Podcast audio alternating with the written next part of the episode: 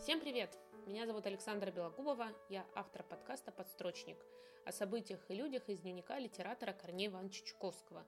Это документальный подкаст для тех, кто когда-то учил историю, но все забыл, как я. Читая дневник Чуковского, я поняла, что не чувствую остроту описываемых событий, потому что не понимаю контекста.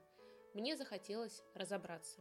Так и возникла идея подкаста «Подстрочник», о событиях, которые происходили сто лет назад, последние годы Российской империи и первые годы советской власти, и о людях, чьи имена мы знаем из уроков истории и литературы.